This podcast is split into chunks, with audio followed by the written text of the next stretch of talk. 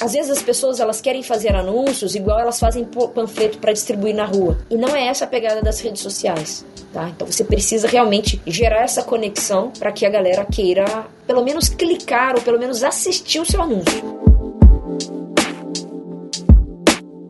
As redes sociais são redes sociais, as pessoas querem interagir, querem se conectar uma com as outras. Então, quando você vai gravar um vídeo, fazer uma publicação, a pessoa tem que sentir que é um amigo que está falando para ela e não uma marca totalmente desconectada dele. Essa casadinha de Facebook com Google, ela é muito poderosa para qualquer negócio. E antes de você querer inventar roda e fazer seu diferentão, começa com arroz com feijão.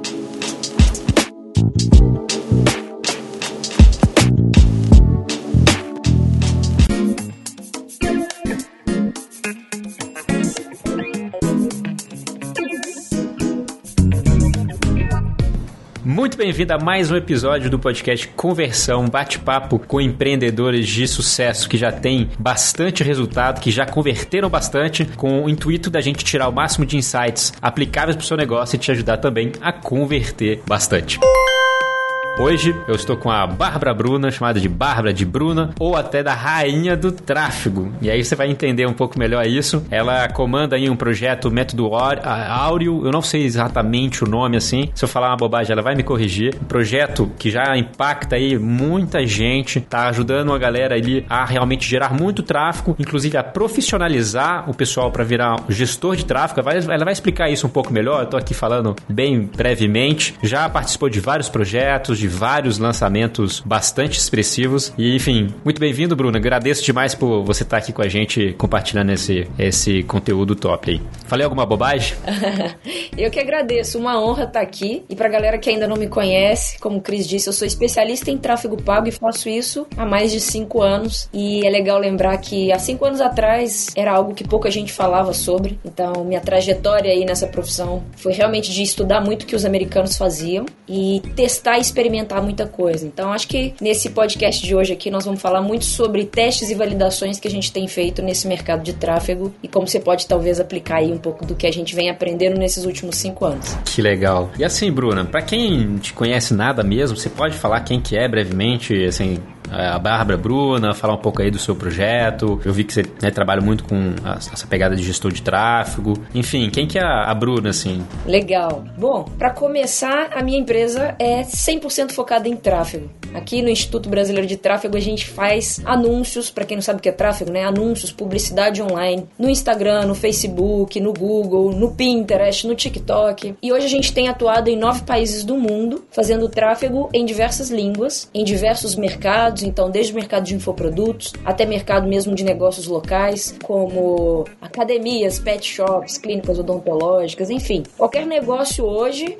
precisa anunciar na internet se quiser sobreviver. E a nossa finalidade é ajudar as pessoas a fazerem isso e também formar profissionais nessa área. Então, além da gente ter clientes e fazer tráfego para outras empresas, a gente também tem os nossos treinamentos e formações, onde a gente ajuda pessoas que querem ter isso como profissão, que querem ganhar aí um bom salário para poder gerenciar os anúncios de outros clientes. E quando eu, quando eu comecei, como eu havia dito aqui, pouca gente estava nesse mercado e principalmente poucas mulheres. E é muito legal que ao longo desses anos eu venho percebendo cada vez mais mulheres entrando nesse mercado também. Um mercado que sempre foi muito masculino, mas que agora a mulherada tá vindo aí também com muita energia para poder se especializar nessa profissão, né? E bom, é, para dizer um pouquinho quem eu sou, falei quem é minha empresa, agora um pouquinho quem eu sou. Lá naquela época dos 18 anos de idade, onde a gente é obrigado a escolher uma profissão pro resto da vida, eu vivi um conflito muito grande entre escolher o que eu gostava e escolher o que ia me fazer ganhar dinheiro. Acho que muita gente vivenciou isso, né? Né, Cris? Aquele momento de você. É um pouco complicado, né?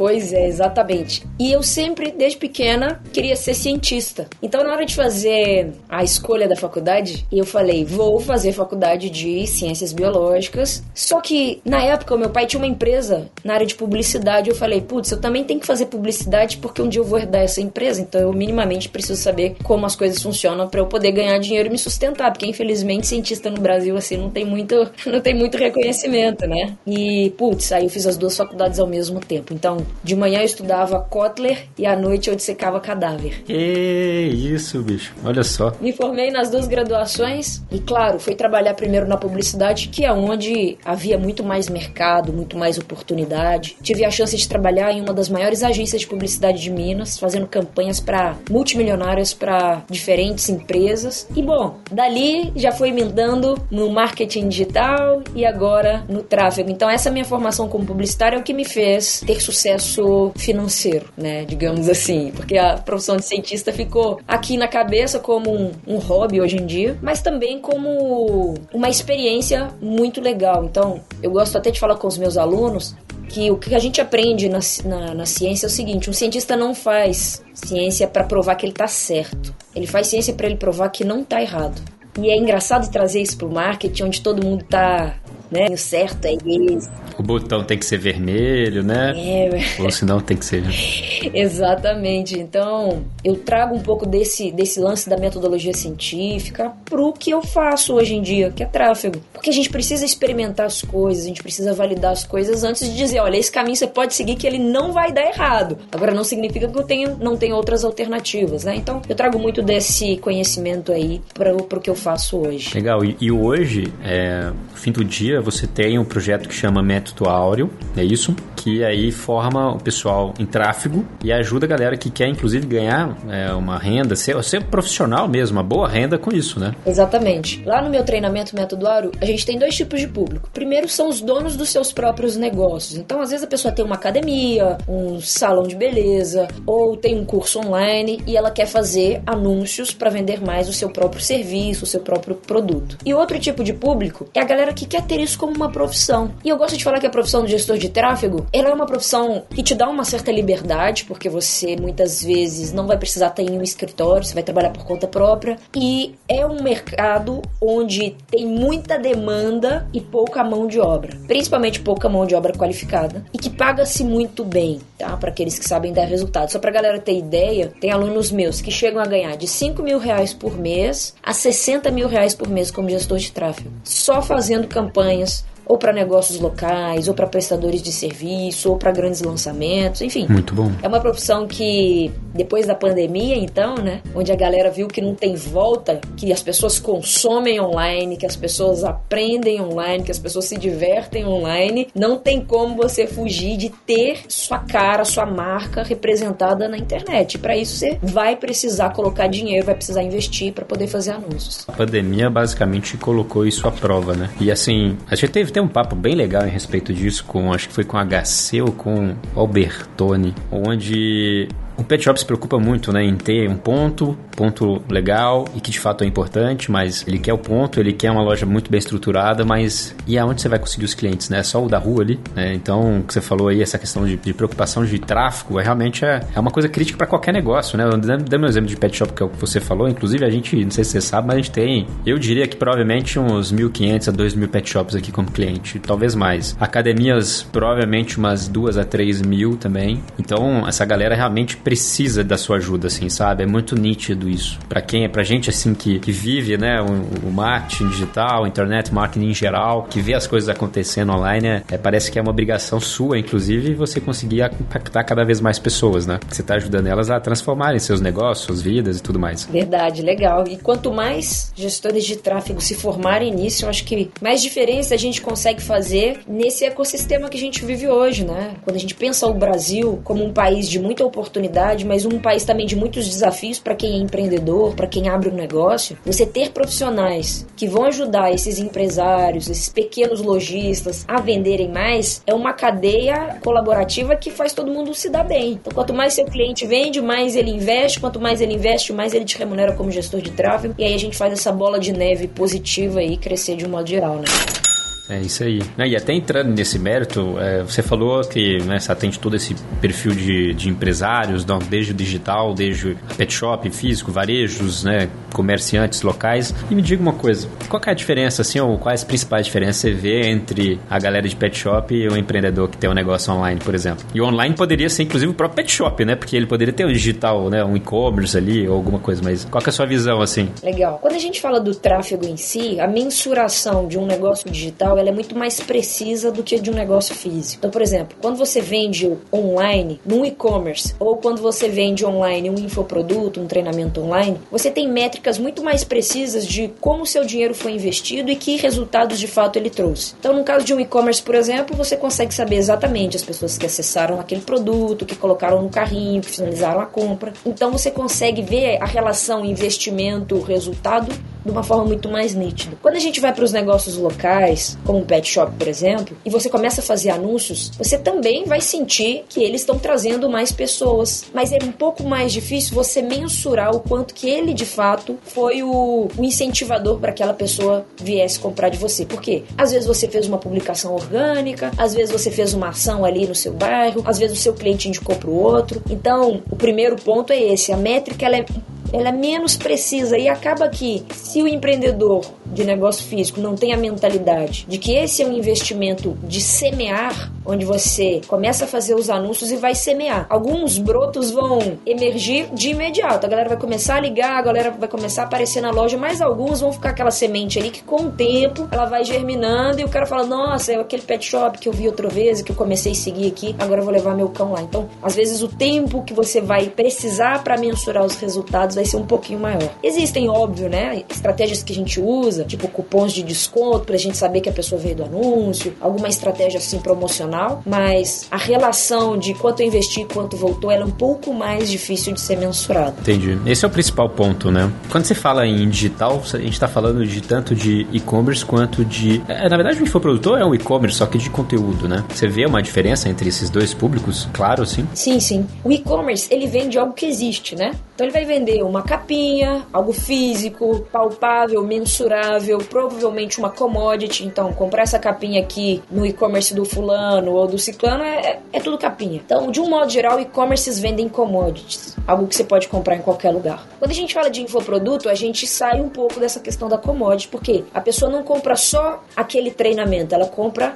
aquela pessoa que vai dar o treinamento, aquela autoridade, aquela imagem que a Bárbara, por exemplo, traz para os alunos do método aula. Isso é mais intangível. Então, a grande diferença de se vender, fazer tráfego pelo menos, para se vender em e-commerce e vender infoproduto, é que às vezes a curva de resultados do infoproduto, ela demora um pouquinho mais se o produto não está muito bem desenhado. Eu gosto de brincar o seguinte: se o infoproduto ele não está gerando resultado para os alunos que compraram, se ele não não está com uma copy, com uma argumentação de vendas muito boa, você pode jogar o tráfego que for ali que dificilmente vai vender, porque a pessoa precisa enxergar valor nesse produto que é tão intangível e se ele não tiver muito bem desenhado, pode jogar um caminhão de tráfego que não dá certo.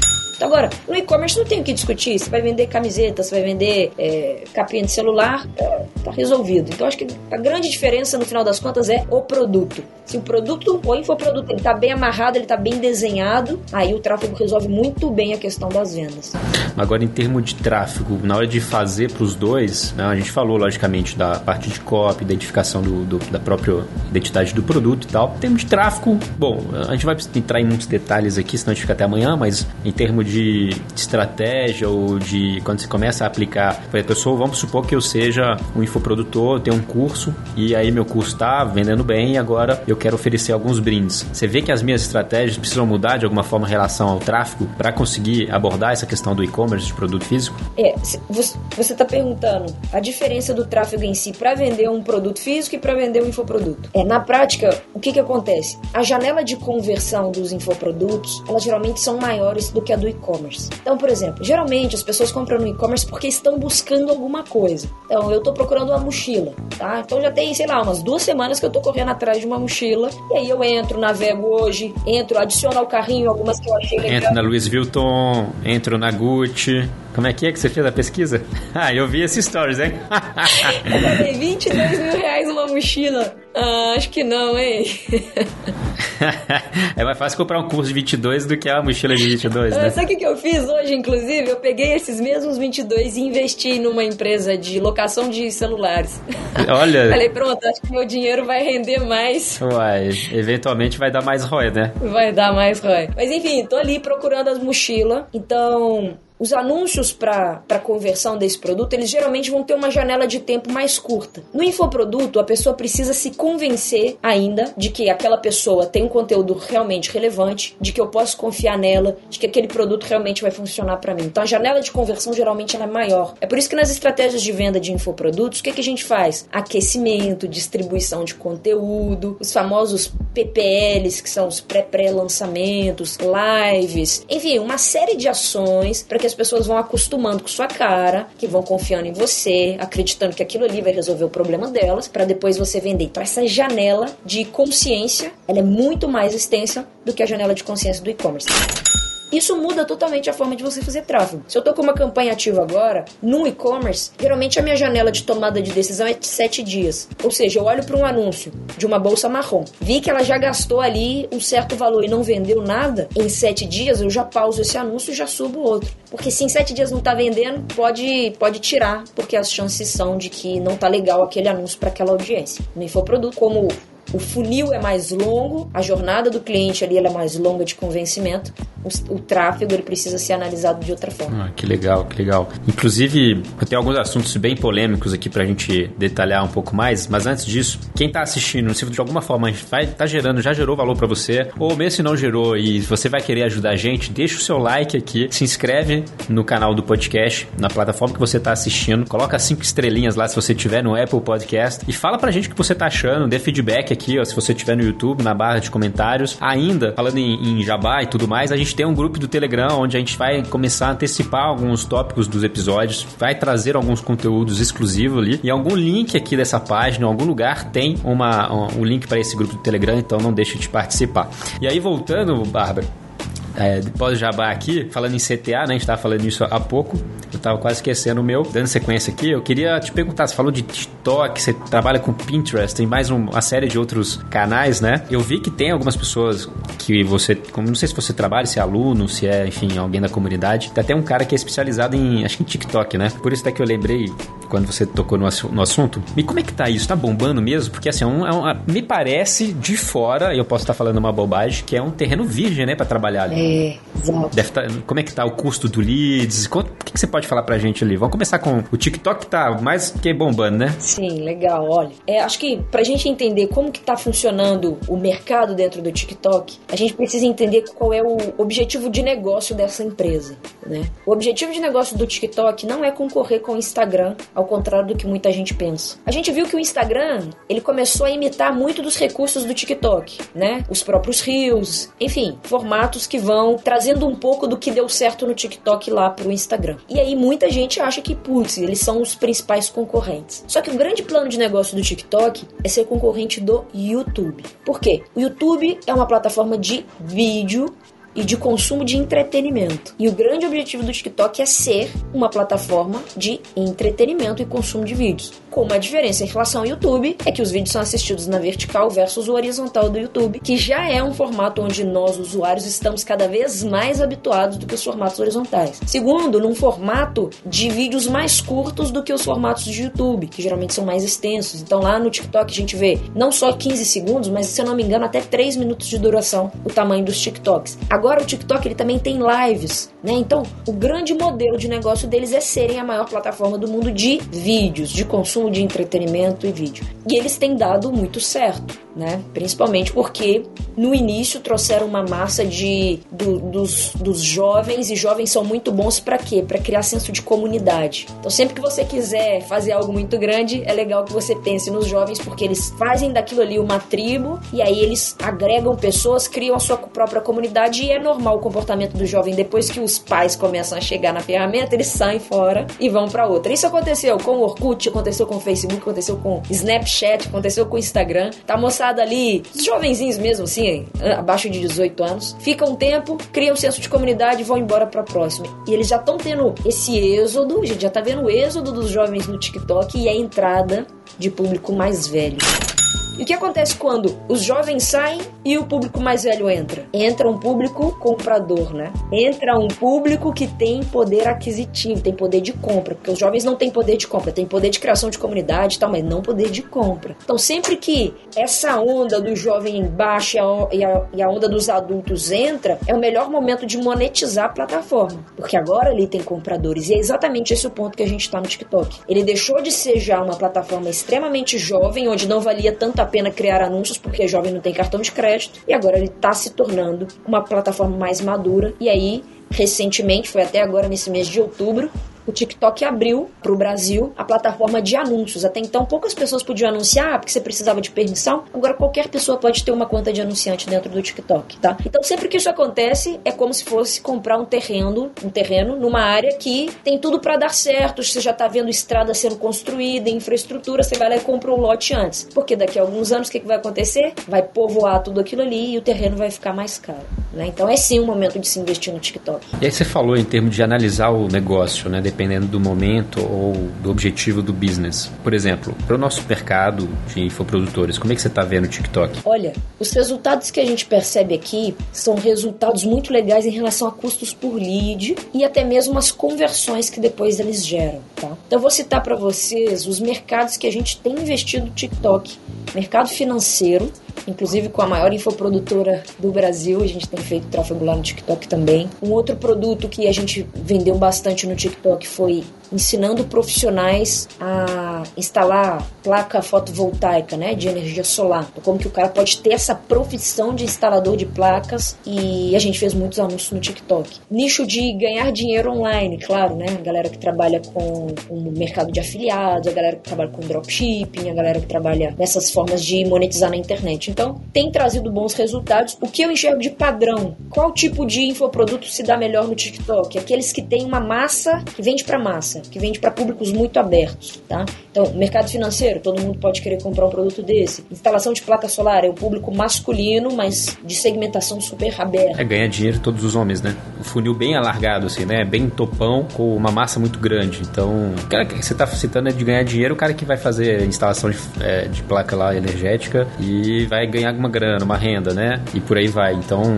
é, você tá querendo dizer que, eventualmente, um cara que é mais nichado, hoje seria mais desafiador, você não consegue segmentar ou qual é o desafio assim nessa linha? Ele é mais desafiador. Por exemplo, se você é, vende um treinamento para advogados, eu acredito que você vai ter mais dificuldades de fazer isso no TikTok, porque dentro da quantidade de pessoas que tem ali, quem é advogado é um público muito restrito. Agora, nichos muito grandes iguais esse que eu citei, não vai ter tanta dificuldade assim. É porque você não consegue, assim, eu não conheço ferramenta de, eu nunca entrei na ferramenta de segmentação de anúncios deles, até onde você consegue segmentar, né? Você não tem dados de cargo ou de atividade de, de trabalho, coisas do tipo. Sim, você tem cargos de demográficos, né, idade, sexo, formação e tem de interesses também, o que te ajuda a triar bastante. Né? Mas o que acontece é que ele ainda é muito impreciso quanto a audiências pequenas. É diferente do Face e do Insta, que tem um nível de detalhe mais profundo. Então lá no, Insta, no, no TikTok eles sabem que a Bárbara tem 33 anos, é mulher, tem formação educacional e tem interesse por marketing digital. Agora ele ir no nível de profundidade de que ela é bióloga, se alguém fosse vender alguma coisa para um biólogo, ele é mais complicado,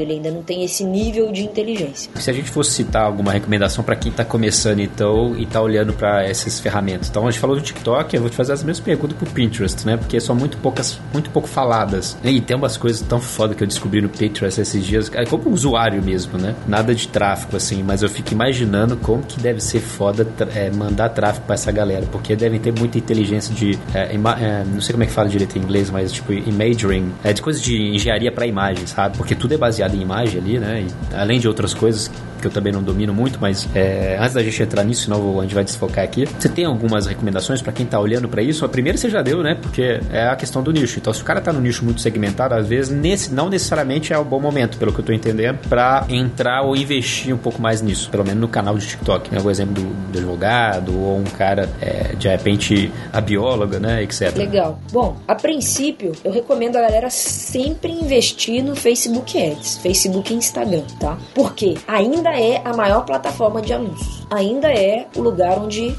99% dos negócios tem mais performance. Não tem nem o que discutir isso, tá? A gente vem junto com o Facebook e o Instagram, o Google também, principalmente para negócios locais. A grande diferença entre o Facebook, quando eu digo Facebook, leia Face e Insta, tá? Versus o Google, é que o Google, ele é uma ferramenta de busca, tanto o Google quanto o YouTube. E o Facebook e o Instagram não é uma ferramenta de busca. As coisas de repente aparecem ali na sua frente. E esse é o motivo pelo qual geralmente a inteligência do Facebook, ela é mais refinada do que a do Google em relação ao que as pessoas querem.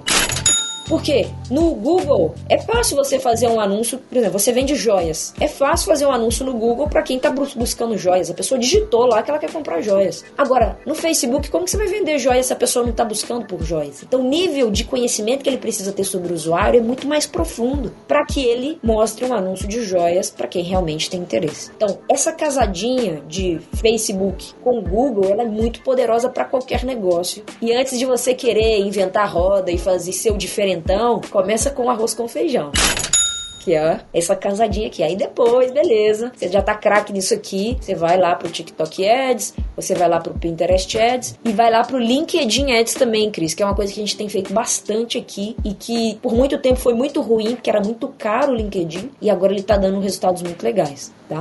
É, esse, é, esse, é, o meu principal conselho, tá? Começa Facebook Ads, YouTube Ads, Google Ads, para depois ir para as ferramentas alternativas. Então não inventa moda ainda, né? É. Daqui a pouco a gente inventa. Sempre tem que inventar moda, né? Senão cresce até um certo ponto, é, se não inventar, não cresce tanto mais. E aí até você falou uma coisa interessante em relação ao LinkedIn. Hein? O LinkedIn, ele é um cara que você paga ali o lead a um preço que mesmo você ganhando ou vendendo em BRL, você vai pagar em USD, né?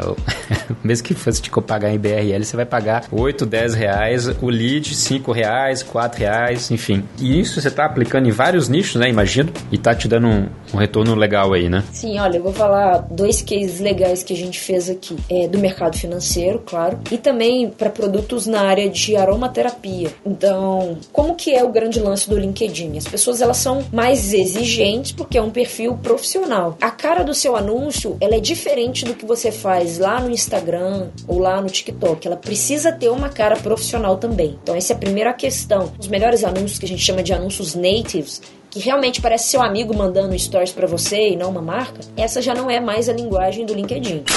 Então, você está bem vestido, com uma iluminação muito profissional, tudo isso ajuda muito a você se conectar mais com esses anúncios. Segunda coisa que vem performando muito bem no LinkedIn são o objetivo de campanha que você usa ali. Então, por que, que as pessoas pagam 10 reais, Cris, igual você disse, para fazer um lead? Porque elas criam um anúncio e enviam as pessoas para um site. Sempre que você tira um usuário da plataforma, você vai pagar mais caro. Não só no LinkedIn, mas no Facebook, no YouTube, no TikTok, em qualquer lugar. Porque são anúncios que roubam a audiência da plataforma. E isso no LinkedIn custa muitíssimo caro, mais ainda do que as outras plataformas. Então o que, que a gente viu como alternativa? Criar anúncios no LinkedIn, onde as pessoas preenchem o formulário de cadastro do LinkedIn, que são os lead generator lá, um form, onde a galera coloca os dados e aí depois isso entra no meu CRM, com uma integração qualquer, tipo Zapier, que a pessoa usar, e show de bola, eu captei esse lead sem mandar o cara pro meu site aí o custo por lead ele decresce de uma forma gigante. Então, esses dois pontos são muito relevantes. E tem um terceiro ponto de LinkedIn que eu vou falar pra galera aqui também.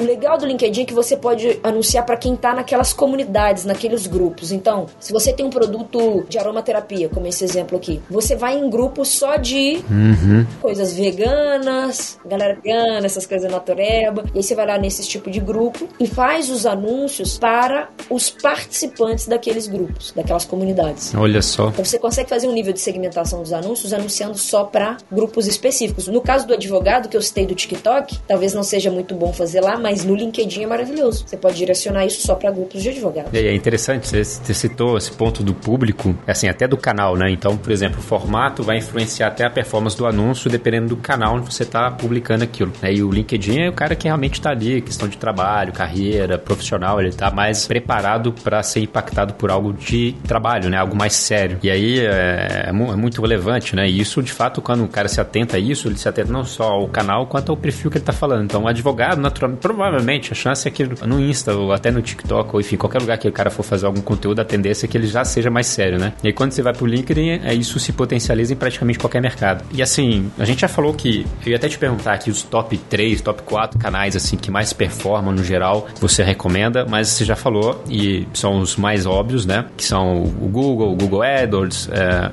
o Facebook Ads, que é o Facebook e o Insta, o YouTube, né? Eu entendo que quando você fala de Google, a gente também tá falando de YouTube praticamente, né? Sim, sim. E tem algum que você entende que é mais aquele low profile, que pouca gente tá explorando, tirando esses novos que a gente citou, tipo, tipo relativamente novos TikToks e o Pinterest e talvez algum outro? Tem algum que realmente vale a pena a gente se atentar hoje? Tirando esses bigs assim? A princípio, não, sendo bem direta na resposta. O Pinterest, o LinkedIn e o TikTok já são, é, ainda são, porque daqui a pouco já vai popularizar, formas alternativas de compra de tráfego. Mas a gente vê sim, por exemplo, as, aquelas, as redes de natives, tipo Tabula e Outbrain, que já estão no mercado há muito tempo e que elas deram uma caída nos últimos anos de resultados de performance, que nada mais são do que aqueles anúncios que aparecem depois de posts, de artigos. Então, você está lá lendo uma matéria de que o Atlético Mineiro foi campeão brasileiro em 2021. Tinha que surgir isso aí, né? Não ia perder a oportunidade, né? É, eu esperava isso uma hora.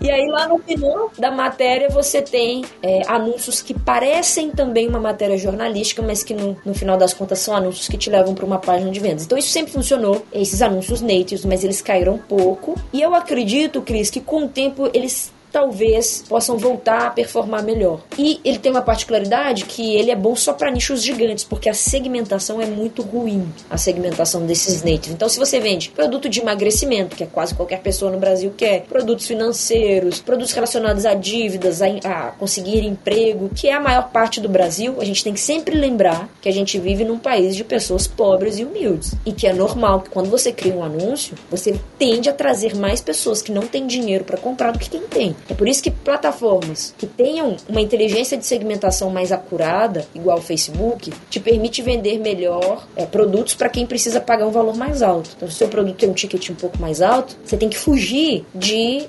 plataformas de anúncio de massa, tipo essas Outbrain, Out, Outbrain Tabula e tudo mais, tá? Agora, o, o que é legal também, só para complementar a sua resposta, o que, que a gente vem percebendo? Empresas têm criado as suas plataformas de anúncios. Então, por exemplo, estou falando de futebol aqui, mas é verdade, o próprio Atlético Mineiro, que é um time de futebol aqui de Minas, ele tem o Galo Ads, onde você consegue fazer ads dentro lá do, do site, dentro da, da área de sócio torcedor lá do Atlético para poder vender seu produto. Você tem as lojas americanas, que outro dia eu me surpreendi com isso, as lojas americanas têm uma área para você anunciar lá. Óbvio que eles só vão permitir se você tem um produto no marketplace deles, mas existe ali uma ferramenta de anúncios. Uma ferramenta alternativa de anúncios que a gente fez para vender lá nos Estados Unidos, inclusive aquelas faixas para fisioterapeutas fazerem tratamentos com atletas, uma empresa americana contratou a gente para vender essas faixas e a gente usava Amazon Ads, que também performava. Eu ia comentar do Amazon Ads quando você falou do Galo Ads. Performava bem também. Então, são alternativas, mas ainda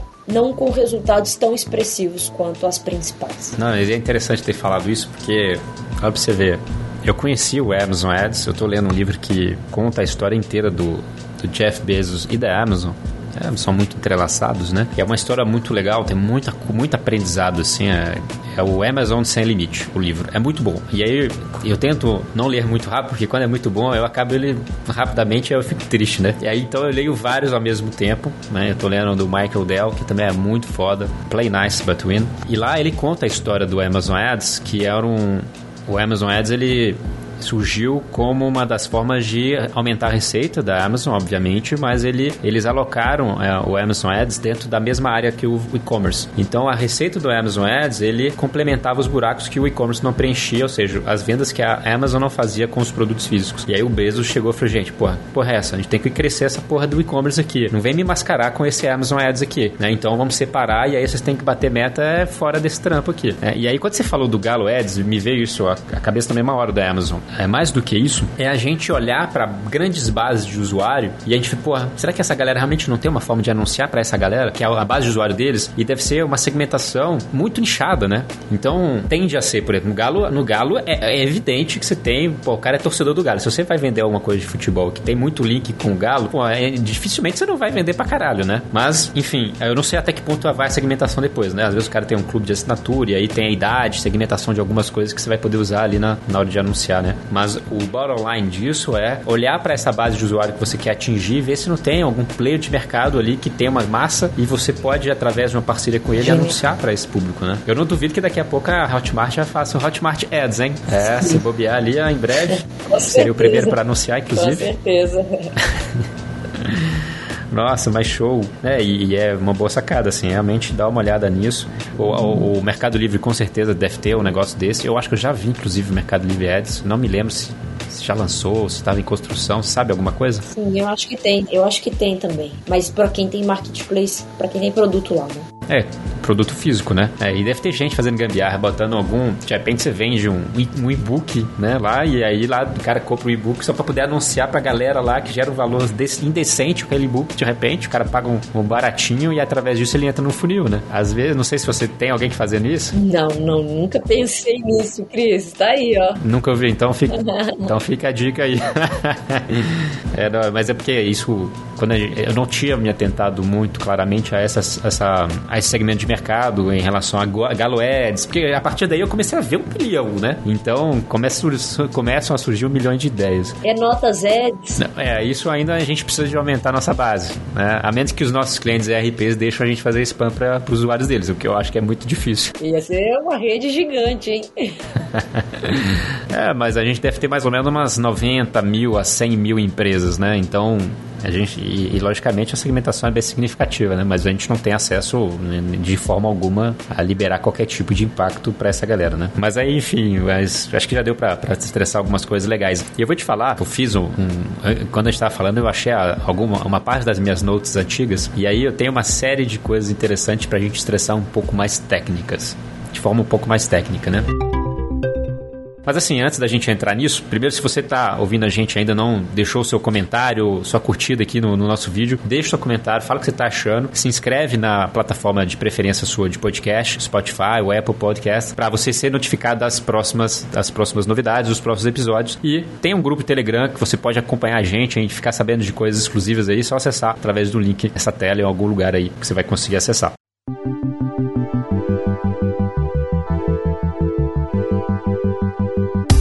E aí, assim, é, Bárbara, continuando, eu tenho uma situação que, por exemplo, eu tenho um negócio digital, vamos supor, tá vendendo bem, eu tenho um, tô anunciando ali em vários canais, mas de alguma forma, apesar de eu tô lá vendendo os meus, sei lá, 100, 200 mil por mês, eu quero escalar mais, né? E eu tô num certo platô. Como é que você vê, assim, o que, que a gente pode falar para essa galera, assim? O que, que você recomenda?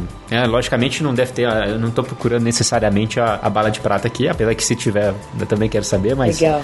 Enfim, que, que a gente pode falar para essas pessoas? Bom, eu vou começar a responder essa pergunta dizendo como está o cenário hoje. Então, o que, que aconteceu nesses últimos anos, de 2020 para cá? A Apple mudou um acordo que prevalecia durante muitos anos com o Facebook, o Google e toda a indústria de anúncios, que foi a partir da atualização de iOS 14, todo usuário agora tem que permitir se quer ou não que os dados sejam enviados para o Facebook e para o Instagram. Aqui no Brasil a gente talvez não tenha sentido tanto essa mudança, mas para você ter uma ideia, em países europeus tem comercial na televisão da Apple falando para as pessoas não autorizarem. Tem até um comercial maravilhoso que é um cara que sai de casa com o celular celular, ele passa na padaria, passa no supermercado e a galera vai seguindo ele. Ou seja, todo ponto de compra que ele passa. Ah, eu vi isso, cara. Genial. Sensacional. Salvei, baixei para não perder nunca esse vídeo, para inspirar, né? É genial, né? Então vai.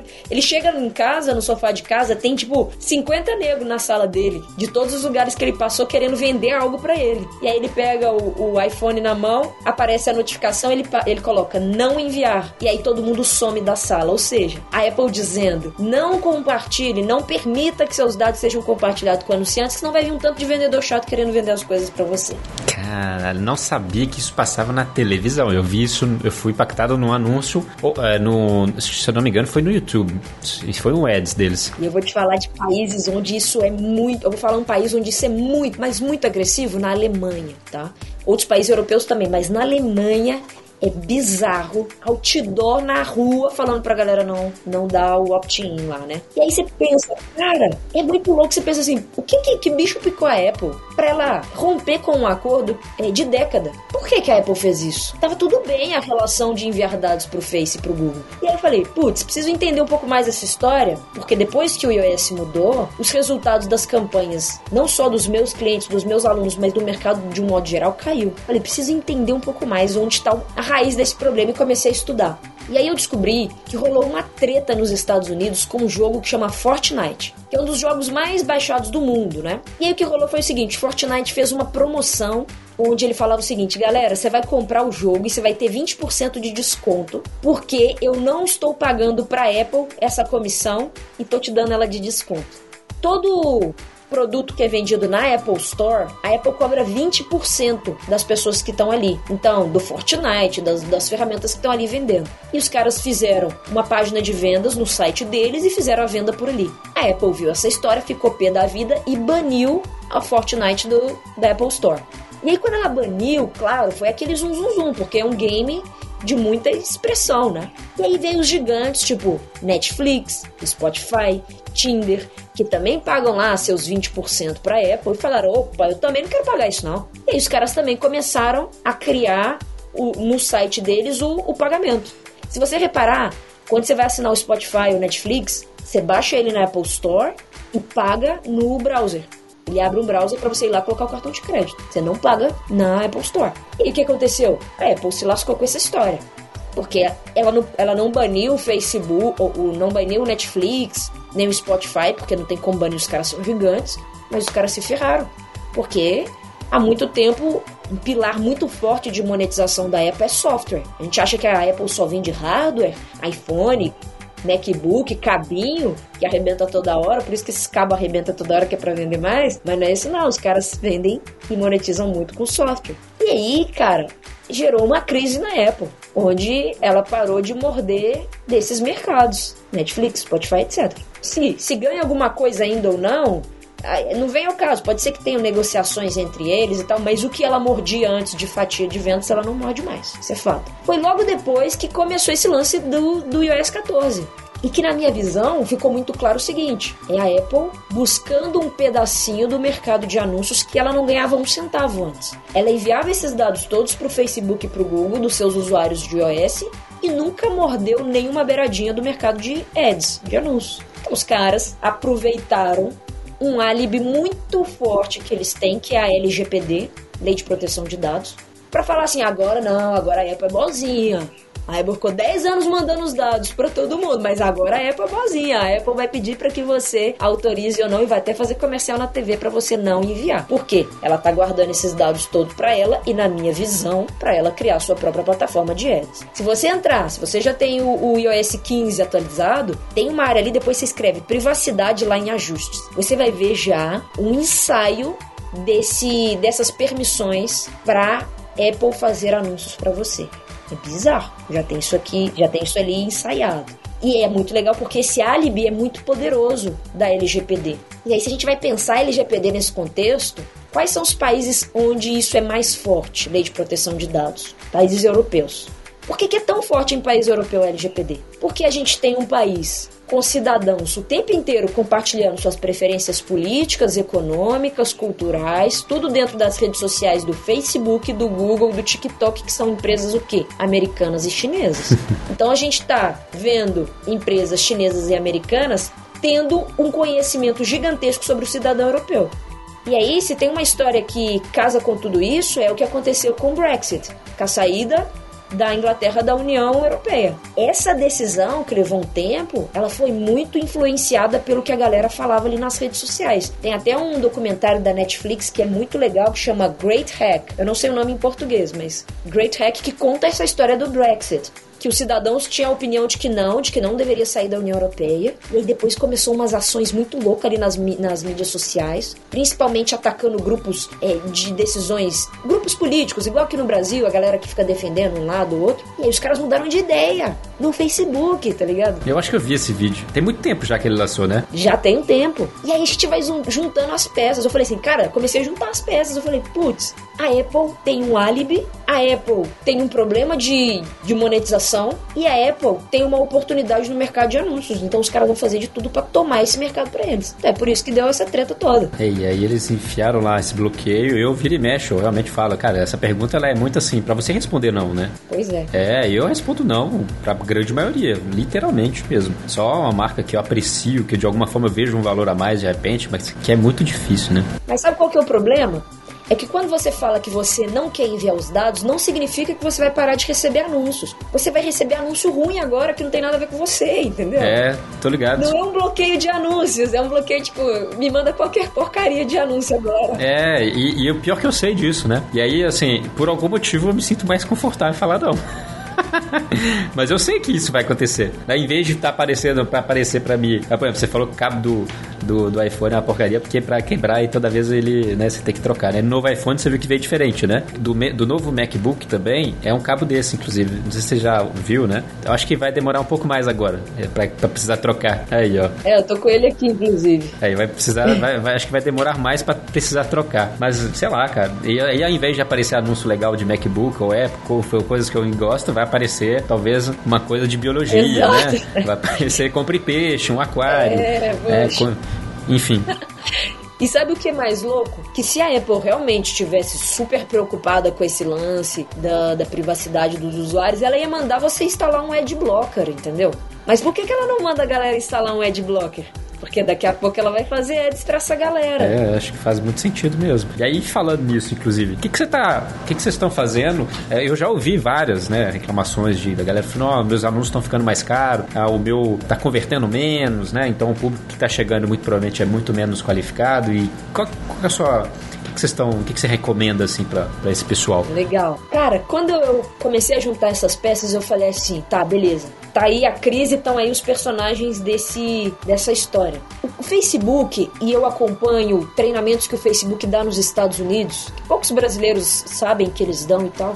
E aí eu comecei, desde que houve a mudança do iOS, ir mais nesses encontros online. E os caras estavam pé da vida de verdade. Você via, transparecia o tanto que os caras estavam puto de ter que mexer na ferramenta inteira por causa dessa bagaça da Apple. Aí você se sente, pô, o negócio não foi um negócio combinado de fato, sabe? A, a, o Facebook realmente se ferrou. E qual que é o grande lance? Que eles não falaram isso, mas que a gente começou a perceber nos nossos testes. Antes, quando eu criava uma campanha e mandava a pessoa pro site, tinha um pixel instalado lá que me enviava de volta a informação de quem é o Cris, que o Cris gosta de Apple, que o Cris faz viagem internacional, que o Cris tem cartão de crédito Black, que o Cris é poderoso. Então o pixel aprendia quem era o Cris e se o Cris comprava, ele ia atrás dos amigos do Cris, né, das pessoas que têm perfil parecido com o Chris e sempre fazia vendas num volume melhor porque ele tinha esse conhecimento. Agora que a Apple não deixa essas informações virem, o Pixel ficou burro, o, algoritmo ficou burro. Ele ficou burro a ponto de não valer a pena eu ficar gastando um caminhão de dinheiro igual eu gastava antes enviando as pessoas para um site. O raciocínio agora é o seguinte: o Facebook ele está implorando para que os anunciantes não tirem os usuários da ferramenta, porque agora ele não pode te entregar de volta o que você gostava, que era inteligência, o que fazia bem para suas campanhas e para o seu dinheiro, que era inteligência. Ele não tem isso para te dar mais. Então ele fala: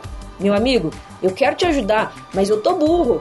Então faz o seguinte, não tira o usuário daqui de dentro. E foi aí que a gente até criou um termo e foi muito legal porque o mercado agora todo mundo está falando disso, que é tráfego de plataforma, que é basicamente criar anúncios para manter o usuário dentro da própria rede, seja do Instagram, do Face ou do próprio YouTube. O que acontece? Quando você gasta dinheiro para o usuário ver o anúncio e ficar dentro da plataforma, você é recompensado por isso. De duas maneiras. Primeiro, que você não paga mais caro, porque você não está tirando cara. E segundo, porque isso aumenta o engajamento da sua conta e isso reflete no orgânico.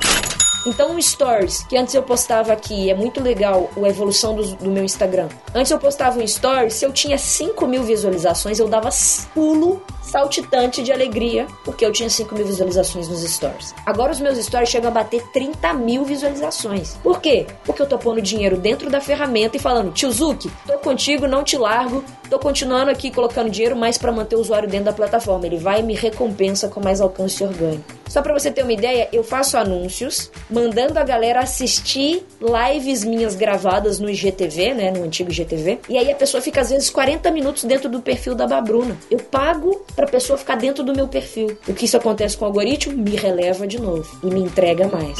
Então é assim que a gente vem salvando o tráfego de muitos negócios, fazendo tráfego de plataforma, investindo para que o usuário fique ali dentro. Legal, top, hein? É, o jogo é retenção, né? Então, isso tanto no, a gente falou muito disso no orgânico, ah, crescer minhas redes, crescer não sei o que lá no, no Insta ou não sei aonde, é não tirar o cara dali. Né? O algoritmo, a plataforma vai gostar disso, vai te amar cada vez mais e pelo que estou entendendo, no tráfego pago, ainda mais agora nesse momento, é ainda mais recompensador. E isso não só no seu anúncio, quanto no pagamento orgânico aí, né? Que eles te dão aí mais ou menos de graça. E aí, assim, eu não sei se isso tem fit com esse assunto, mas se a gente fala que, assim, fit com certeza tem. É, quando a gente fala que o pixel tá mais burro, quando a gente fala que o algoritmo tá mais burro, a gente tá falando do pixel, principalmente que tem sido afetado por isso, né? Deixa eu ver se eu tô falando. Vamos ver se eu não vou falar bobagem aqui, tá? Aí você me corrige. Então, você fala, eu não tenho tanta inteligência para te dar mais. Então me ajuda e deixa o usuário aqui dentro. Quando a gente faz um anúncio normalmente, o que, que a gente faz, né? Para conversão, geralmente sempre tem um, é, uma conversão em algum momento, mas eu joguei o cara para a página e aí ele compra ou ele se cadastra ou enfim, ele age, faz algum tipo de ação e ali eu tenho meu tracking através, por exemplo, do, eu sempre vou pôr ali o pixel do Facebook. Esse cara aqui, esse pixel do, do, do, do Facebook, ele continua normal, né? Ele continua te retornando informações. Ele ficou mais burro ou é só a inteligência da plataforma ou é um pouco de tudo aqui? E às vezes eu tô falando uma bobagem aqui, né? Me, me corrija aí, pelo amor de Deus. Não, não. É isso mesmo. O Pixel, ele é como se fosse um porteiro de um prédio. É um código que você instala no site e assim como um porteiro, todo mundo que entra no prédio, ele anota os dados. Ah, a Bárbara chegou no prédio e foi no nono andar. Então o Pixel fala quem entrou lá no seu site, até qual página foi, se passou cartão de crédito, qual o valor da transação que comprou, etc. Com a perda desses dados, a gente perde algumas informações, por exemplo, o horário que a pessoa está comprando, a localização, o sexo, informações que antes eram relevantes para que o Facebook aprendesse mais. Quando a pessoa dá um opt-out ali do celular, do iPhone. E nisso, quando você fala que a gente perdeu esses dados, é porque quando o cara acessa no browser ali, o iOS, que é a plataforma que está controlando uma série de dados sobre esse cara, ele está deixando de passar algumas coisas, né? Exato. Mas ainda assim você consegue usar esse cara para uma série de outras coisas, né? Então ele ainda continua consegue importante. Consegue se você usar a API de conversão. O que é a API de conversão? É exatamente aí que eu ia chegar. Isso. O Pixel, ele é instalado e ele envia os dados para o Facebook via navegador. Chrome, Safari, Mozilla, o que for. A API de conversão é instalada no servidor. Então ele envia as informações para o Facebook via servidor. Onde está o site. Isso. O que a Apple. Então, WordPress lá, não é isso? Exato. Então, eu coloquei alguma coisa lá no WordPress, só para deixar bem claro, ou alguma outra ferramenta de site, né? Então, tá lá no site, tá lá no site, não mais no navegador do cliente, né? Exato. Do usuário que tá, do visitante. Beleza. Exato. E aí, quando tá no servidor, ele vai enviar a informação de volta pro Face, falando que realmente a pessoa entrou lá na página de conclusão da compra e a pessoa efetivou a compra. Só que o servidor, ele não tem informações que a Apple tem de características do, do usuário de iOS. Então, quando a Bárbara tá no iPhone dela, ele sabe que ela tá em Lagoa Santa, ele sabe o horário que ela clicou no anúncio, ele sabe que a Bárbara é mulher e não homem, por causa de tudo que a Apple tem de informações sobre o usuário. Isso a gente não tem, porque isso é via, ser, isso é via é, navegador. O navegador está bloqueado a informação, a gente não recebe. Tá? Então, o que é via servidor continua mas são dados limitados. O que é via navegador, se a pessoa deu opt-out, aí o Pixel não consegue mandar de volta. É, e, nessa linha, então, então, a gente falou aqui do conversion, é, acho que é conversion, né, API do Facebook, é de servidor para servidor, e a gente consegue alimentar uma inteligência, é, não toda, mas uma parte dela a gente contempla, né. E nessa linha, assim, de, de que a gente estava falando do iOS, da Apple, quer dizer, em cada vez mais ser restrito, o Google está seguindo um caminho similar, né. Então, a gente está falando de desde o Android que ali está fazendo restrições, né, supostamente também por conta de LGPD, privacidade, por aí vai, quanto a gente está tá vendo, e eu não sei até que ponto hoje isso está, né? E dependendo de quando você vai assistir esse conteúdo também, as coisas podem ter mudado. Mas o, até o Chrome, né, tende a ali ser um pouco mais restrito, até em questão de cookies, se eu não me engano. Eu não sei como que isso tá em relação a como que isso impacta, se é que impacta é, também essa questão do tráfego, né? Você tem algum, você sabe de alguma coisa em relação a isso? Olha, o iOS 15 e assim, o iOS 14 já ferrou com a parada inteira. Aí veio o iOS 15 e chutou cachorro morto, basicamente. que foi o seguinte: no iOS 15, as mudanças vão afetar as plataformas de e-mail. Então o que, que acontecia antes? Ah, sim. Quando você dispara um e-mail numa plataforma, tipo, sei lá, um Active Campaign, um MailChimp, um Infusionsoft, essas ferramentas sabem se a galera abriu ou não seu e-mail. E aí eles te notificam, pô, 60% da galera abriu o e-mail. A partir disso, o que, que você faz? Você vai limpando a sua lista, tirando a galera que não é tão legal e não tá abrindo, mantendo uma higienização da lista para você continuar entregando com performance e-mails. Então, era muito bom ter esse tipo de informação. Com o iOS 15, a Apple falou assim: eu eu não vou mais deixar você saber se a galera abriu e-mail ou não. E aí, tecnicamente, porque eu sei que a galera do Cris aqui também tem uma galera muito técnica, quando você abre um e-mail, tem uma imagenzinha escondida lá que ela carrega. Quando essa imagem carrega, o autoresponder sabe que a galera abriu o e-mail. É assim que ela se identifica uma abertura de e-mail. Agora, a Apple tá enviando para os usuários essa imagem já carregada. Então, quando você olhar para o seu autoresponder, vai estar tá como se, tipo, todo mundo tivesse aberto o e-mail, porque a imagem já vai carregada. Então, você não consegue distinguir quem é lead boa de quem é lead ruim. Peraí, a gente vai... Coração, é... né? E isso aí, para você conseguir fazer seus autoresponder, vai ser uma maravilha, né? Inclusive, eu passei a usar essa funcionalidade nova cadastrando e-mails lá, né? Que ele fala, ah, cadastra um e-mail. Para o meu pessoal, assim, é uma faca de dois gumes, né? Porque ao mesmo tempo que eu falo que eu faço isso, eu sei que do outro lado do negócio, o business é uma merda, né? Então a gente vai ser impactado em algum momento também. É, mas isso cada vez mais tende a acontecer, né, cara? Eles vão dificultar, dificultar, e de mais e mais vai ser importante você controlar cada vez mais essa audiência, de outras formas até, né? Mas vocês já bolaram algumas soluções para isso? Estão analisando, aprendendo? Essa dos e-mails, assim, a alternativa que tem agora é você mensurar as pessoas pelos cliques dentro do e-mail, lá no corpo do texto, do que pelas aberturas. Né? Até então é, é, é, isso que dá para fazer. E é muito novo essa mudança, não estamos vendo nada. Tá recente ainda, né? É, e aí sai um pouquinho da minha área, que não é anúncio em específico, é autoresponder, mas não tô vendo ainda nenhuma solução. E dizem as más línguas que o iOS 16, sei lá, 15, vai, no 16 vai afetar a questão dos cookies que aí eu também já não consigo prever, mas a gente já sabe que essa questão de cookies vai vir pesada em 2022. Por isso, vai por mim, cria anúncios com tráfego de plataforma, mantendo o usuário dentro da rede onde ele está, porque isso aí é o caminho até então. Não tem outra alternativa. É complicado, viu, cara? Mas é, a gente falou aqui dos bloqueios, a gente falou do iOS, enfim, isso tende a ser cada vez mais restrito, então realmente tá falando aqui do tráfego de plataforma sendo uma das alternativas de mais longo prazo que a gente consiga ver nesse momento. Nessa linha, que eu até fazendo uma deriva aqui, o que, que você vê que a galera, quando o cara tá começando a anunciar, tem um pouquinho de resultado, o que, são os três erros mais comuns, se a gente fosse falar aqui, as, as falhas, os aprendizados, né, que você já teve e que você vê a galera cometendo e a gente poderia explorar aqui rapida, rapidamente. Legal. Bom, eu acho que o primeiro erro é a galera tratar a rede social como se fosse catálogo de produto ou vitrine de produto. As redes sociais são redes sociais, as pessoas querem interagir, querem se conectar uma com as outras. Então, quando você vai gravar um vídeo, fazer uma publicação, a pessoa tem que sentir que é um amigo que está falando para ela e não uma marca totalmente desconectada dele.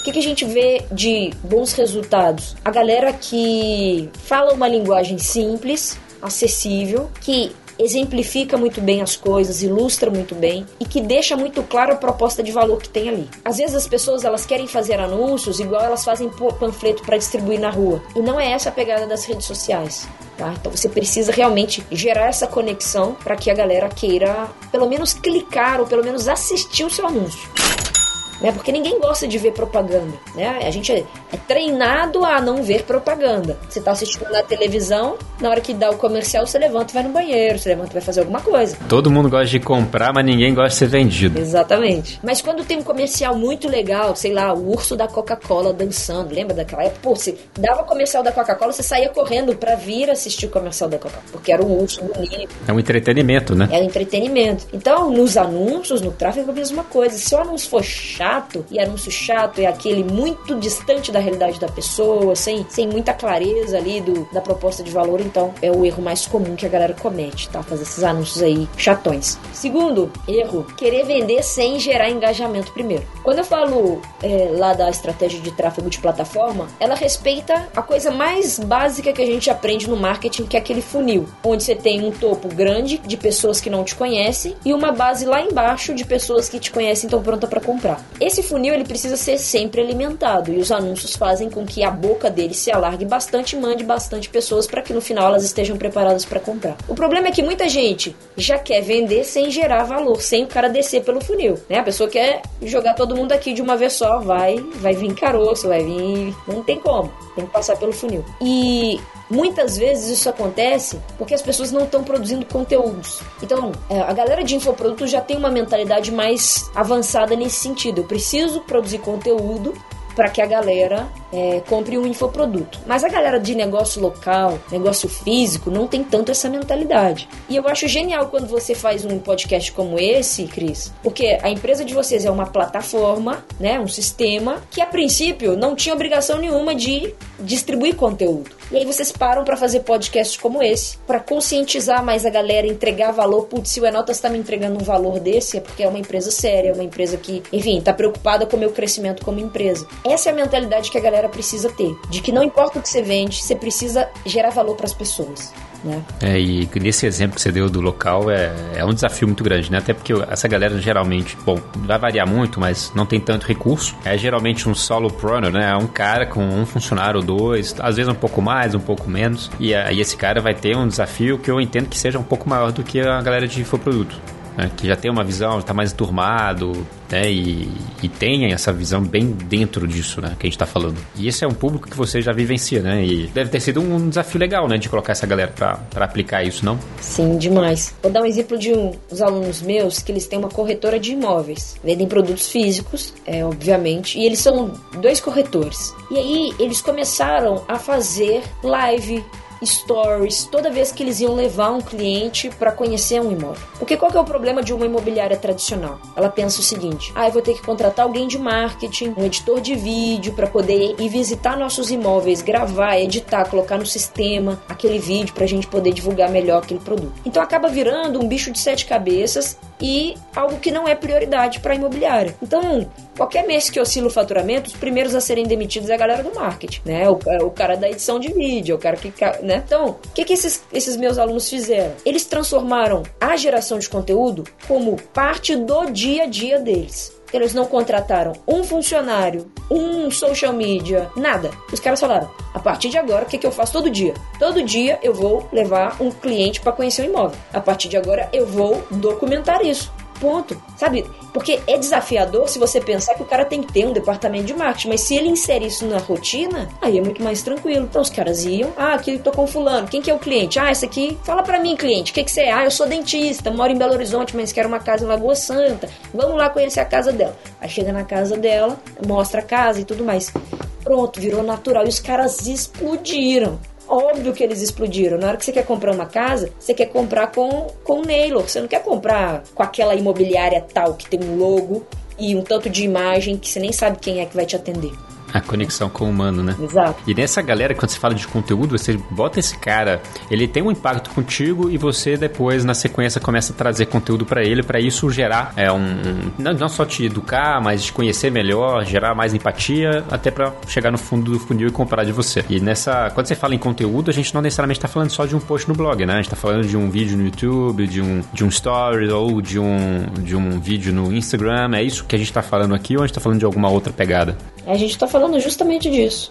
Né? Formatos Boa. tem um dos mais variados, né? É, mas é justamente isso. A gente está chegando, né, para não estender aqui até amanhã, porque é um assunto que a gente gosta e eu ficaria realmente até amanhã, provavelmente, falando disso. Mas eu sei que você tem mais um milhão de compromissos aí, até essa agenda de Popstar, né? E é, é, brincadeiras à parte, inclusive se você tá ouvindo até aqui, provavelmente você não ouviu meus outros jabás, então eu vou falar de novo para você deixar o seu like aqui, é, se inscreve no nosso canal aqui do, do, do da sua plataforma preferida de podcast para ser avisado dos próximos episódios. E aí, é, deixa o seu comentário pra gente saber o que você tá achando também, inclusive de pessoas que você gostaria que a gente trouxesse aqui para bater um papo, é, vai ser muito foda. Mas, continuando ali, Bárbara, pra gente chegar nos finalmente, inclusive eu tenho, eu levantei algumas perguntas com algumas pessoas que tinham dúvidas em relação a tráfego. Inclusive, uma dessas pessoas você conhece muito bem.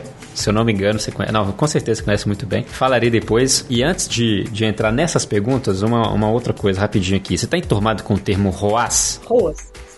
ROI ROAS, né? Em poucas palavras, o que é ROAS para você e comparar isso com ROI? Legal. Até para a gente ensinar isso para a galera, que pouca gente do mercado nosso sabe o que é ROAS, né? Sim, legal. É, ROAS é o retorno sobre o investimento que geralmente a galera usa de investimento em anúncios tá? Ou em marketing e tudo mais. Já o ROI é o retorno sobre o investimento do negócio como um todo. Quando a gente vai falar de publicidade, é mais interessante você falar do ROAS, que é para você entender de fato quanto que você está investindo em tráfego e quanto isso está trazendo em vendas. Quando a gente pensa no negócio, você vai ter outros custos embutidos ali. Imposto, plataforma de venda, é, entrega. Marketing, né? Processo de marketing como um todo. É muito bom, é, é uma, é um indicador, né? E, e o grande legal do indicador é que ele, ele alinha expectativas expectativas. Acho que métrica é isso, métrica é alinhar expectativas. Então, se você olha para os indicadores certo, certos, você tem expectativas mais alinhadas. E você recomenda a galera usar isso aí como alguma das métricas ou só o ROI? Quando a gente fala de digital, a galera mistura os dois como se fossem a mesma coisa, sabe? Na prática, para mim não importa tanto se você vai usar o ROI ou o ROAS. O importante é você saber se está pondo dinheiro de um lado e quanto está saindo do outro. E é lógico, você precisa ter um mínimo de controle de saber que seus custos não são só de tráfego, você tem outros custos embutidos ali. Que às vezes as pessoas falam assim: ah, eu investi 100 reais e faturei mil reais. Foi maravilhoso. Mas o cara tem estoque, o cara tem a entrega, tem nota fiscal, tem imposto. Mil. Né? Então isso aí tem que ficar atento. É, agora, entrando nas perguntas, eu tenho. Vou começar aqui. Agora são perguntas bem objetivas, tá? Questionário de polícia nesse momento. É a primeira vez que eu vou fazer isso, tá? No primeiro episódio, então você vai me desvirginar. Se é a primeira vez, a Fernanda vai ouvir esse termo, vai ficar horrorizada. Mas vamos lá. Quanto você precisa gastar no anúncio até ter certeza que ele não está funcionando? Tipo, quando o Facebook não sai da zona de aprendizado, por exemplo. Ó, oh, geralmente eu coloco três vezes o valor do custo por aquisição. Se eu posso pagar 100 reais para vender um produto, eu gastei 300 ele não vendeu, significa que aquela campanha não presta. Esse é seu parâmetro, né? Três vezes o, três vezes o custo por aquisição. Vale a pena criar anúncios apenas para o Facebook, Instagram, Stories ou é melhor criar um anúncio coringa e deixar o Facebook otimizar a entrega? De um modo geral, é melhor deixar ele otimizar a entrega, só que ele evoluiu nos últimos tempos e ele permite você subir os formatos diferentes, quadrado, retangular, para Stories e para Feed. Então esse é o melhor cenário de todos. Você deixa todos os posicionamentos abertos para ele mesmo otimizar, mas você dá os recursos em formatos diferentes. Vale a pena colocar texto nos anúncios com foto? E se sim, quanto de texto colocar? Não vale a pena. Ponto. Essa é aquelas limitações lá que ele fala, não, coloca máximo de X% de é, texto. Ele foi e voltou nessa regra várias vezes, hoje não é proibido, antes era até proibido, você não conseguia nem subir um anúncio com mais de 20% de texto, agora ele voltou atrás. Eu só recomendo você usar anúncios com texto quando for campanhas de remarketing, ou seja, o cara já sabe quem você é, já entrou no seu, no seu site, ele tá só precisando comprar, aí você põe uma imagem com um relógio gigante assim apontando para ele escrito últimas horas. Aí sim, tá? Mas só nessa ocasião de remarketing. Qual o CTR nos anúncios é, você coloca como alvo, como indicador que o anúncio está chamando a atenção das pessoas de forma efetiva? Eu, eu, acho que é a métrica, né? Que ele quis dizer. Eu li aqui sem pensar muito. Deixa eu raciocinar aqui. Qual que é o CTR? É, geralmente nos anúncios que. Calma, calma. Peraí que a pergunta ficou um pouco. Qual o CTR nos anúncios? Coloca como alvo. Você entendeu, né? Uhum. Então tá bom. É, CTR é uma métrica que ela calcula quantas pessoas clicaram dividido por quantas pessoas viram. Ou seja, se pouca gente clicou e muita gente viu, o CTR é pequeno.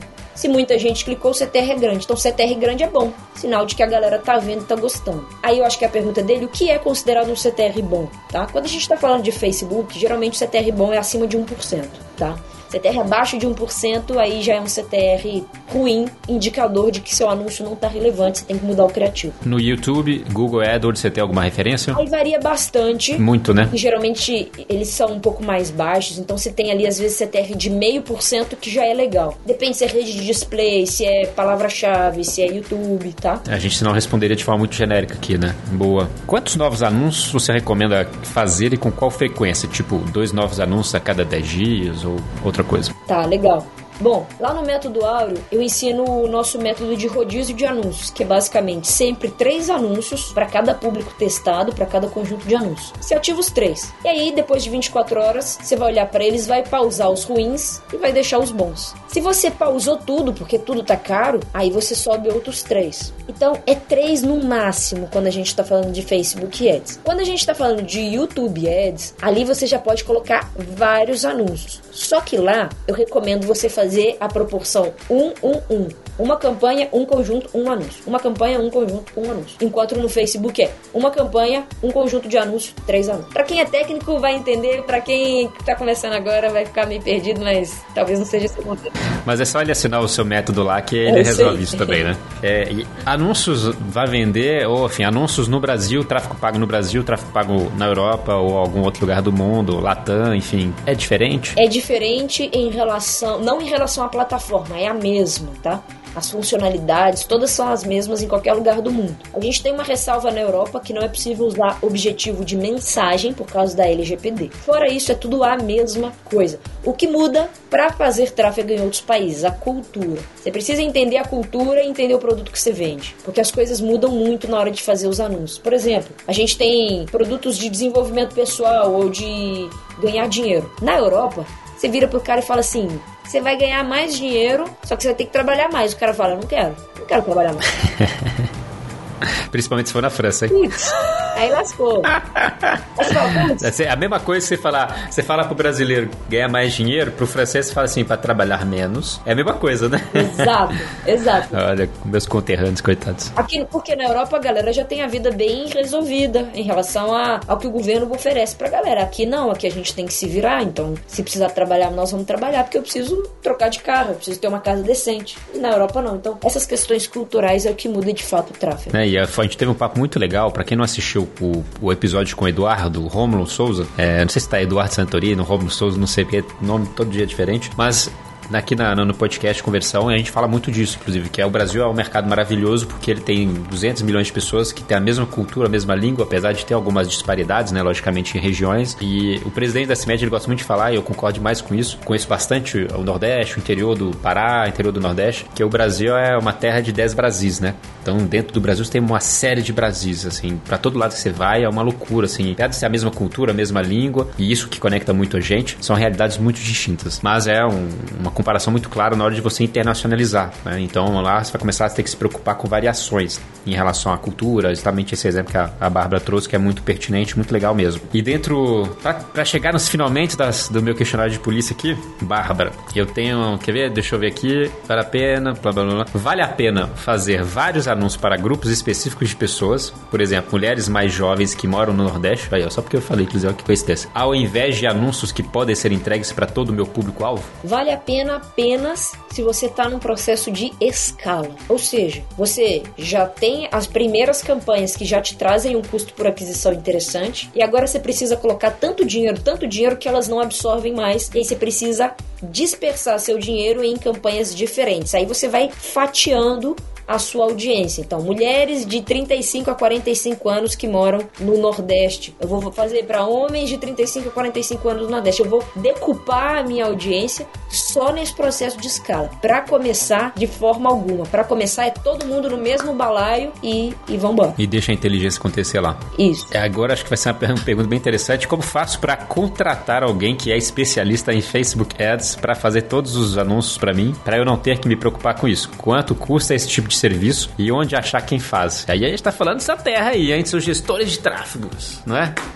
Legal. Ó, a primeira coisa que eu falo é o seguinte: você precisa saber como esse negócio funciona para você delegar melhor, porque senão você vai entregar o cartão de crédito para alguém e não vai ter a menor noção de como ele tá gastando seu dinheiro. Então, se você é empreendedor, sabe melhor do que eu que seu dinheiro é precioso e onde você coloca pode te levar a ter um crescimento, a ter um salto ou a te quebrar. Então, você não vai colocar seu dinheiro em qualquer lugar. Você vai comprar matéria-prima para o seu negócio, você não vai delegar para alguém que você nem sabe como vai escolher aquela matéria-prima. Tráfego é fonte de clientes. E isso você só vai delegar depois que você souber fazer. Então eu recomendo se você é empreendedor e você sabe o valor do seu dinheiro, aprenda primeiro a fazer isso para depois você contratar. Beleza? Como você faz para aprender? Pode ser meu aluno. Lá no Método Auro eu ensino a galera a fazer tráfego e também a contratar gestores de tráfego bons. Qual o ponto que eu acho mais relevante na hora de você contratar alguém? Procure pessoas que façam perguntas e não as que te deem respostas. É muito comum você contratar alguém e a pessoa sempre ter uma resposta pronta para tudo.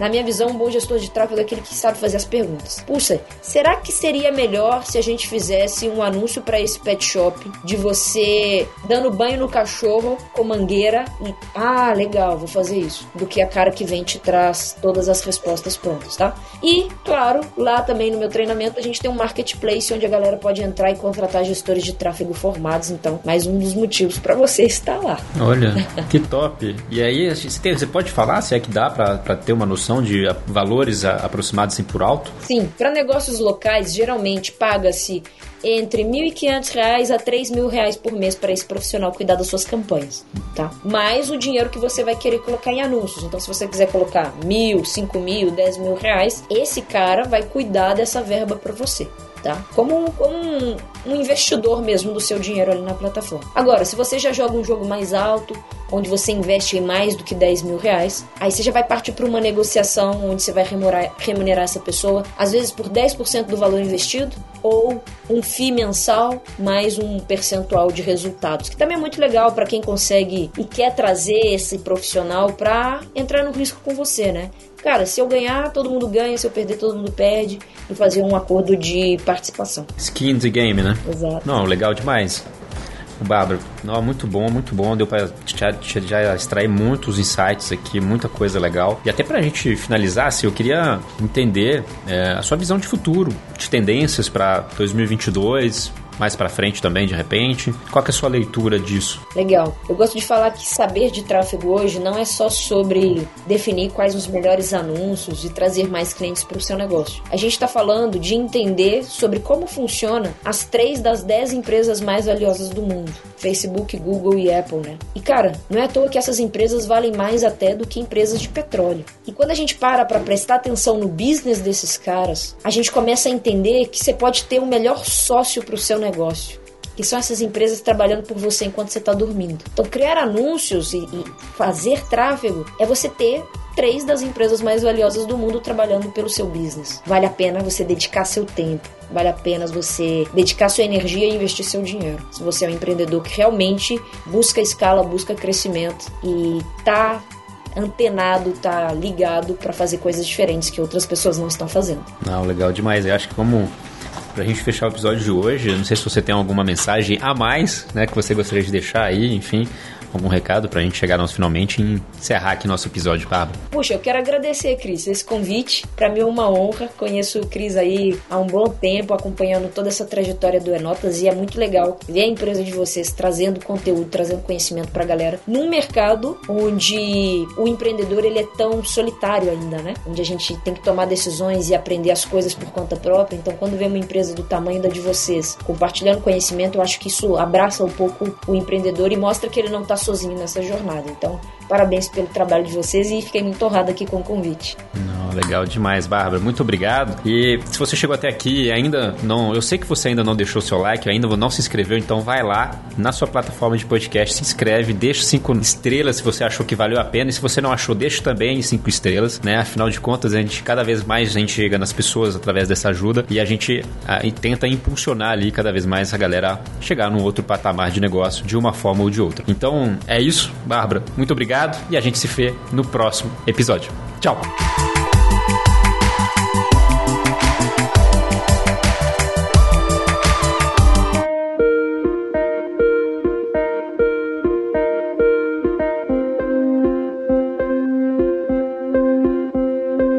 Para você que acompanhou a gente nessa primeira temporada do podcast Conversão, além do meu, obviamente, o meu grande obrigado, não deixe de compartilhar os seus feedbacks, falar pra gente o que você achou, é, conta pra gente quem você acha que a gente devia trazer aqui no podcast, quais assuntos você mais gostaria de ouvir, até onde a gente deveria aprofundar, se você tiver qualquer ideia, sugestão, fique à vontade para comentar nos nossos vídeos do YouTube, participe também na nossa comunidade do Telegram, onde a gente compartilha conteúdos exclusivos sobre sobre o tema aqui, marketing digital e conversão em geral. A gente também vai interagir com o pessoal, então se você tiver alguma dúvida, a gente vai tentar te responder também. Então, compartilhe com a gente os seus os seus feedbacks, dê sugestões e não deixe de se inscrever aqui na sua plataforma de podcast preferida para ser notificado das próximas é, novidades e dos próximos episódios. Beleza? A gente se vê em 2022. Um grande abraço. Tchau!